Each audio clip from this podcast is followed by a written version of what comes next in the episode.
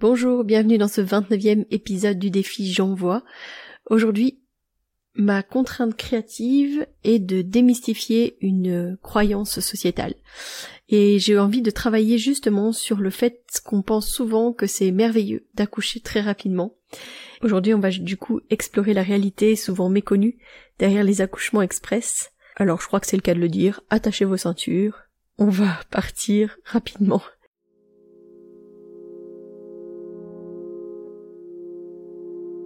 Bienvenue dans Bulle de Sage-Femme, le podcast qui déconstruit les croyances, démystifie les peurs sociétales, redonne toute sa place à la physiologie des femmes qui savent enfanter dans leur pleine puissance, mais aussi des bébés qui savent se mettre au monde.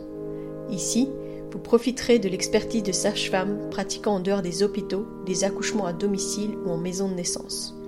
Nous souhaitons que vous trouviez les outils, les informations pour que vous puissiez être les acteurs de la naissance de votre bébé, et ce quel que soit le lieu où vous avez décidé de l'accueillir.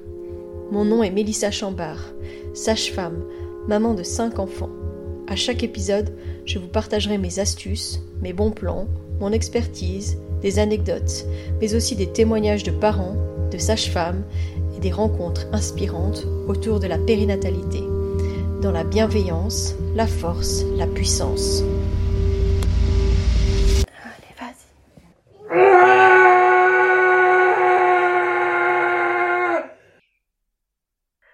Je vous le propose souvent à la fin de mes épisodes, mais justement j'ai eu la chance d'être contactée par euh, une auditrice qui avait envie de partager son vécu euh, avec deux naissances tout à fait différentes, un peu comme le jour et la nuit, quoi. Elle a eu euh, pour son premier un accouchement qui a duré 22 heures, et pour sa deuxième un accouchement qui a duré un peu plus que une heure. Donc aujourd'hui, Laure nous propose un témoignage que je, je la remercie vraiment chaleureusement pour pour ces, ces instants qu'on a passés ensemble, euh, parce que je trouve que c'est un, un, témoignage qui est très important, parce que souvent les parents, les futurs parents, et même les familles, idéalisent vraiment une naissance euh, rapide et claire, mais sans mesurer toutes les nuances, et ben, dans son témoignage, Laure, elle nous lit vraiment une vérité crue, c'est que souvent trop rapide, ça peut être aussi trop brut. Je la remercie vraiment beaucoup pour ce témoignage parce que vous ne l'entendrez pas dans cette euh, partie de l'enregistrement parce que c'était une conversation qui a été assez longue finalement entre nous deux, mais euh, évidemment je l'ai remerciée euh, pour ce témoignage parce que c'est toujours un plaisir d'échanger sur vos histoires et de pouvoir à nouveau démystifier des choses. Aujourd'hui démystifions les naissances rapides. Bonne écoute. Donc j'ai eu deux naissances complètement différentes. ça a été vraiment d'un extrême à l'autre. Donc pour la naissance de Hugo. De la première contraction à sa naissance, il s'est passé 22 heures.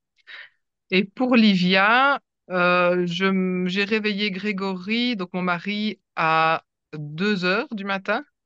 Et elle est née, Livia, à 3h03.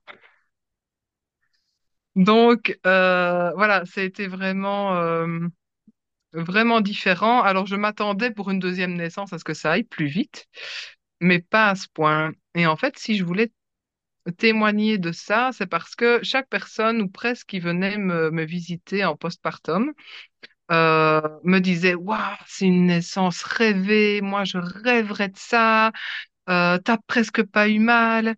Et en fait, j'ai mille fois préféré la naissance de Hugo parce que pour Olivia, ça a été beaucoup trop vite. J'ai été complètement stupéfiée, la petite aussi.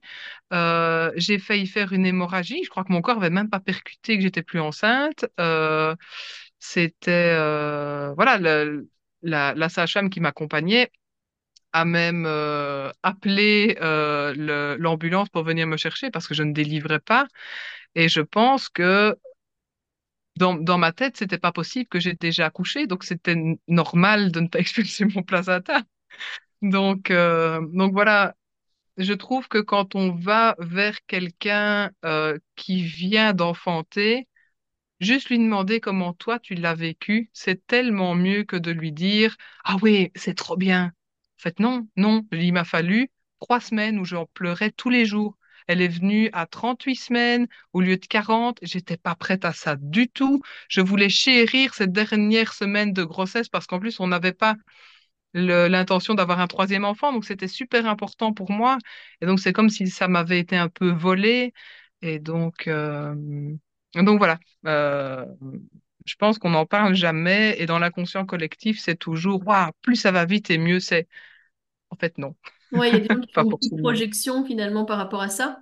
Et, euh, et là, ce que tu décris, en fait, c'est que ça a été, ça a été très violent finalement. Enfin, pour toi comme pour ta Mhm. bébé, ça a été d'une violence euh, très forte parce que justement, quand ça va aussi vite, tu fais le travail que normalement tu fais en plusieurs heures, en, en très peu de temps. Et donc, chaque contraction est euh, comme décuplée en fait. Enfin, euh, donc, c'est vraiment hyper intense.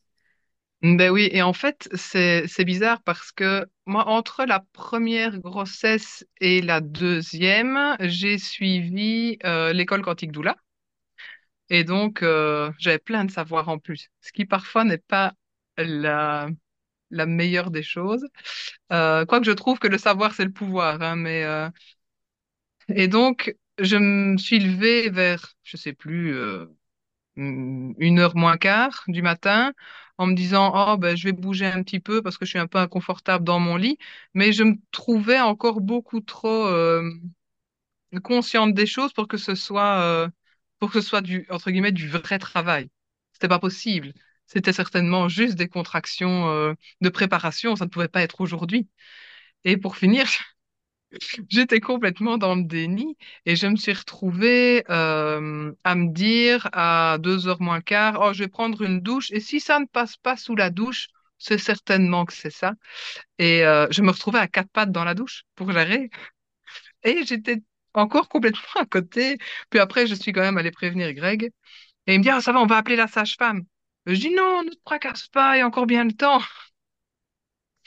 Et c'est quand, c'est quand j'ai perdu les, os qu'il l'a appelé et hum, on n'a même pas eu le temps de... Elle a même pas eu le temps d'arriver. Heureusement pour moi, on avait prévu une photographe et la photographe est arrivée un quart d'heure avant la naissance d'Olivia, donc on a quand même des souvenirs de ça. Mais, euh, mais voilà, ça, ça a été trop rapide. Je ne sais plus pourquoi je disais ça du coup, mais c'est pas grave, je me perds dans mon, euh, dans mon explication. C'est pas grave. Mais c'est vrai que moi, je me rappelle d'une une femme euh, qui avait aussi euh, accouché très rapidement à l'hôpital, comme ça, et puis euh, elle arrêtait pas de répéter c'est pas possible d'accoucher sans péri, c'est pas possible d'accoucher sans péri. Et alors on lui disait mais vous, vous venez de le faire, en fait, vous venez d'accoucher sans péri, parce que ça avait été tellement vite qu'elle avait pas eu sa péri, tu vois. Et elle arrêtait pas de dire c'est pas possible d'accoucher sans péri, c'est pas possible d'accoucher sans péri. Et en fait, je pense que ce qu'elle voulait dire, c'est tu peux pas supporter ça pendant des heures, c'est pas possible, tu vois? Parce que finalement, elle avait accouché avec une intensité tellement grande, parce qu'effectivement, en, en une heure ou moins d'une heure, enfin voilà, euh, elle disait, les femmes, elles peuvent pas supporter ça pendant 8 heures, c'est pas possible, ou 12 heures, ou 20 heures, ou 24 heures, enfin tu vois? Elle était vraiment dans l'ordre, c'est pas possible en fait. Non, non, non, c'est impossible. Et euh, en fait, elle était pas du tout dans ce qu'elle avait vécu elle, mais en fait, elle faisait une projection sur ces gens qui accouchent sans péri alors qu'elles ont un travail tu vois? Donc, euh, Oui, c'est ça. Et quand je compare mes deux, mes deux enfantements avec Hugo, j'ai eu tellement, ça a été super intense aussi. Il est né coiffé et j'ai eu des contractions de poussée pendant une heure et demie. Donc ça a été très, très, très long. Et pour Grégory aussi. Et là, et pour Olivia, il, il attend, le pauvre, il s'y attendait pas non plus. Il était en train d'essayer de mettre le liner sur la piscine et il venait me voir à chaque fois que j'avais une contraction. Et à un moment donné, je reconnais évidemment les contractions de poussée et je lui dis, Lou, elle arrive!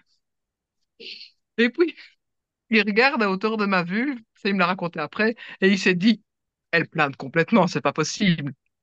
Deux contractions, il a fallu, Olivier était sur le lit. Et euh, du coup, il, il a rappelé son père, Papa, ne viens pas chercher le grand, ça ne sert à rien, euh, Livia est déjà née. Et ça a été comme ça. euh, il a rappelé la sage-femme aussi en lui disant ne fais pas 120 sur l'autoroute, ne fais pas 240 sur l'autoroute, c'est bon. Euh, elle est déjà là. Euh, mais, mais oui, Olivia, elle est née en plus pleine, ple- remplie de, de vernix. Elle n'a pas pleuré tout de suite. Et j'avais l'impression qu'on n'était pas prête pour ça, ni l'une ni l'autre. Mais voilà, ça s'est passé ainsi. Et,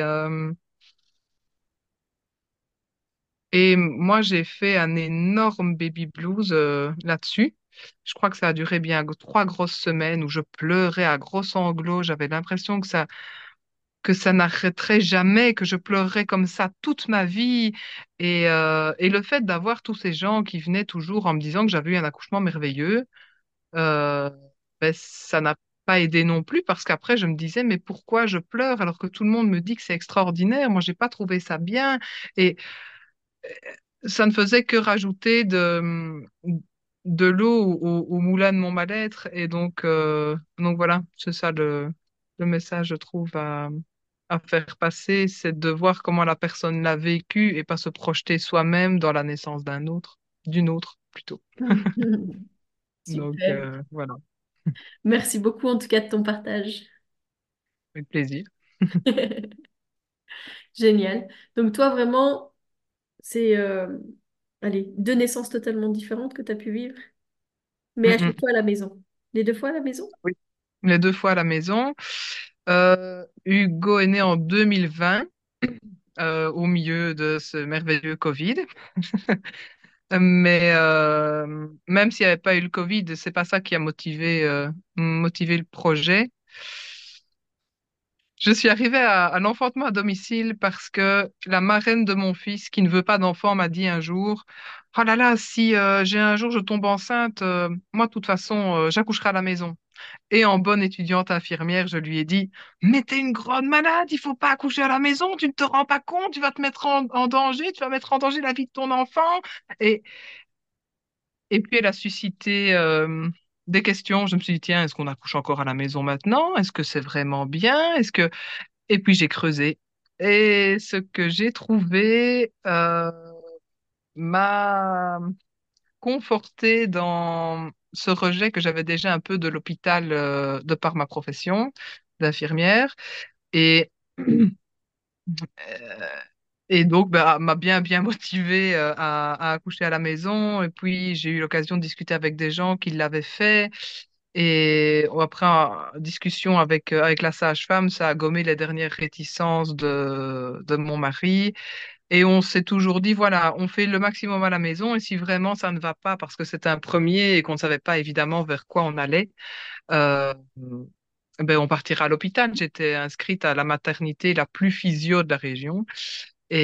Mais je priais tous les soirs pour ne pas devoir y aller. Et pour finir, ben voilà, ils sont nés tous les deux euh, à la maison au milieu de la nuit. Et, euh, et je n'ai aucun regret par rapport à ça. Et si c'était à refaire, je recommencerais. J'adore le en bonne étudiante infirmière. Je lui ai dit euh, que c'était pas une bonne idée. C'est fou ce poids qu'on donne encore sur justement les naissances à domicile, mais voilà, c'est comme ça. mais oui, mais voilà, après, je pense qu'elle a semé la graine qu'il fallait et euh, comme je suis quelqu'un de très curieux, euh, ça m'a permis euh, de vivre ces deux naissances à la maison. Et mon Dieu, maintenant que je peux militer pour ça, comme quoi il n'y a que les imbéciles qui ne changent pas d'avis. Quand on est bien informé, ça aide. C'est ça. Et souvent, c'est ceux qui l'ont vécu après qui sont en mode, mais en fait, pourquoi est-ce qu'on n'en parle pas plus? Pourquoi est-ce que Mhm, l'image collective, c'est toujours je dois appeler mon gynéco, je dois accoucher sur le dos, les pieds dans les étriers, avec une péri, enfin voilà. Pourquoi est-ce que ça fonctionne comme ça? Pourquoi est-ce qu'on ne parle pas plus justement de toutes les autres opportunités? Et ça n'en fait pas moins, si c'est le choix des parents d'accoucher à l'hôpital avec une péri, enfin voilà, avec leur gynéco, etc., c'est leur droit, mais que bah, c'est pas fait pour tout le monde et que pour ceux qui souhaitent faire ça autrement, c'est pas un mauvais choix pour autant. Oui, c'est ça. Et puis, je trouve que on cache beaucoup trop de choses au même titre que euh, même quand une femme veut accoucher à l'hôpital, mais juste sans péridurale, ce que la société lui renvoie, c'est Mais pourquoi tu veux avoir mal? Mais on ne dira jamais les effets secondaires d'une péridurale sur un enfantement. C'est un truc qu'on n'évoque pas. Les femmes pensent, ben, avec ou sans, c'est la même chose. Donc pourquoi j'aurais mal? Alors qu'en fait, c'est pas du tout la même chose, ni pour maman, ni pour bébé. Mais ça, c'est quelque chose qu'on ne dit pas parce que c'est beaucoup plus facile de s'occuper d'une femme sous péridurale pour, euh, pour un service hospitalier que de s'occuper d'une femme qui n'en a pas. Ouais. Donc, au niveau rentabilité, vive la péridurale pour les hôpitaux, c'est comme ça.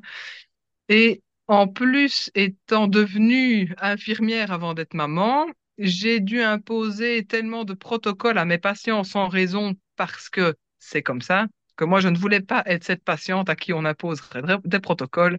Donc, je suis restée dans mon petit nid à la maison. C'est moi qui imposais mes propres protocoles. Et puis, c'est tout. Voilà. Alors, euh, ce que je voudrais vous rappeler, c'est que je le dis souvent, mais quand les choses vont aussi rapidement, c'est souvent que tout est bien mis. Euh, donc c'est vraiment dans l'urgence éviter de paniquer et de justement se mettre en tête que la nature est bien faite, que le corps sait faire et que les bébés savent se mettre au monde. Les seules choses précieuses que je voudrais vous partager, c'est que si jamais vous êtes dans une situation où vous allez accoucher trop rapidement et que vous n'avez pas de personne médicale autour de vous, soit parce que vous êtes en route pour aller à la maternité, soit parce que vous êtes encore chez vous, que vous, deviez partir mais que vous n'étiez pas encore parti, ou comme euh, lors ben, vous attendiez en fait euh, d'appeler votre sage-femme parce que la dernière fois ça avait été long et que vous vouliez pas qu'elle vienne trop vite, vous savez qu'elle va pas être, euh, qu'elle va pas arriver assez rapidement en fait pour la naissance du bébé. Donc à nouveau, pas paniquer, Vraiment, ça c'est vraiment important. Accueillir le bébé, en général, il y aura pas de souci. Si ça vient, aussi vite, c'est que le bébé il est bien mis. Garder le bébé au chaud contre maman. Donc c'est vraiment en poids à peau contre maman, une couverture, un essuie chaud euh, sur le bébé, et euh, on patiente, on attend pas besoin de couper ou de clamper le cordon, parce que souvent on nous a fait penser que c'était euh, une urgence vitale en fait de faire ça, mais c'est pas du tout le cas. Donc ça c'est vraiment important euh, de se le dire, c'est que c'est pas nécessaire de couper ou clamper le cordon très rapidement, surtout qu'en général on ne sait pas avec quoi faire ça. Je me rappelle euh, d'une naissance qui avait eu lieu devant l'hôpital quand on était étudiante et où, le cordon avait été enfin il y avait quelqu'un qui avait eu l'idée de mettre un un lacet autour de ce cordon. Donc vraiment, il n'y a aucune urgence à faire ça, et donc d'attendre qu'il y ait la personne compétente pour pouvoir le faire euh, tranquillement et sereinement. Je vous rappelle juste que des fois les bébés peuvent rester raccordés à leur placenta, donc autant vous dire que c'est vraiment pas une urgence vitale. Non, les bébés ne se vident pas de leur sang. Le sang ne retourne pas vers le placenta. Donc ça, c'est vraiment une fausse idée, une fausse croyance qu'il faut euh, aussi euh, oublier et démystifier. Mais donc vraiment, la sécurité, c'est vraiment de garder bébé et maman au chaud. C'est ce qui va l'aider aussi à ensuite pouvoir délivrer sereinement.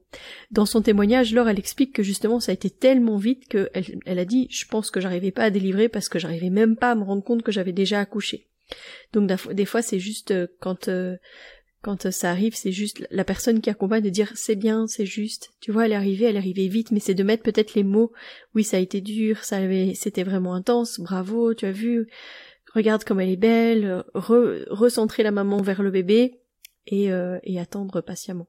Quand le placenta arrivera, juste pas de stress non plus. À ce moment-là, il y a du sang qui peut arriver et euh, et j'en ai parlé justement dans l'épisode sur la délivrance de pourquoi est-ce qu'il y avait du sang à ce moment-là.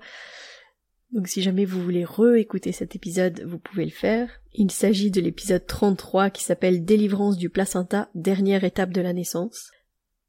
Et euh, et donc à nouveau, pas de stress, euh, ne pas paniquer, mettre le placenta simplement dans un dans un saladier, dans un bol, euh, c'est ok, ça peut patienter aussi, et que la sage-femme ou l'équipe médicale qui doit arriver arrive tranquillement.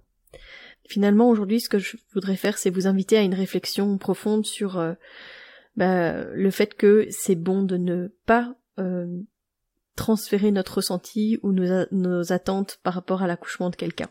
C'est euh, prendre le temps, au contraire, d'écouter ce que les mamans ont à dire de leur accouchement, euh, parce qu'on ne peut pas faire le lien forcément avec ce qu'on a vécu ou ce qu'on aimerait vivre. Évitons les projections, parce que c'est naturel d'avoir notre propre idée sur la naissance, influencés par euh, effectivement nos expériences, notre entourage, mais c'est vraiment important de permettre aux mamans de déposer leurs ressentis sans y imposer nos propres interprétations. Laure, elle exprime vraiment très fort dans son témoignage à quel point en fait c'était difficile pour elle, que les gens lui disent waouh, ça devait être merveilleux, waouh, c'est génial, t'as accouché super vite, tu dois être contente, alors qu'elle, elle le dit, mais j'aurais préféré en fait que ça prenne plus de temps. J'aurais préféré avoir des pauses, j'aurais aimé euh, pouvoir euh, en profiter un peu. Tout m'a été volé. Elle parle comme quoi cette naissance lui a été volée, alors que dans l'imaginaire collectif, et peut-être pour d'autres femmes, ça serait l'accouchement de rêve. En fait, finalement, que l'accouchement était rapide, traumatisant ou empreint de douceur, je pense que chaque femme le vit à sa manière, que c'est important de leur laisser leur espace pour partager leur vérité, sans jugement et ni préjugés. On peut poser des questions ouvertes, on peut écouter avec bienveillance, mais en tout cas honorer la diversité des expériences d'accouchement et surtout ne pas projeter euh, par rapport à ce qu'on imagine qu'elle a vécu. On n'a plus qu'à créer comme ça, en environnement où chaque maman se sent libre d'exprimer sa réalité, sans craindre les attentes ou les opinions des autres. Voilà, je vous retrouve déjà demain pour un épisode anniversaire. parce que demain, ce sera tout simplement les un an de bulle de sage-femme. Je vous dis donc à demain, et d'ici là, portez-vous bien.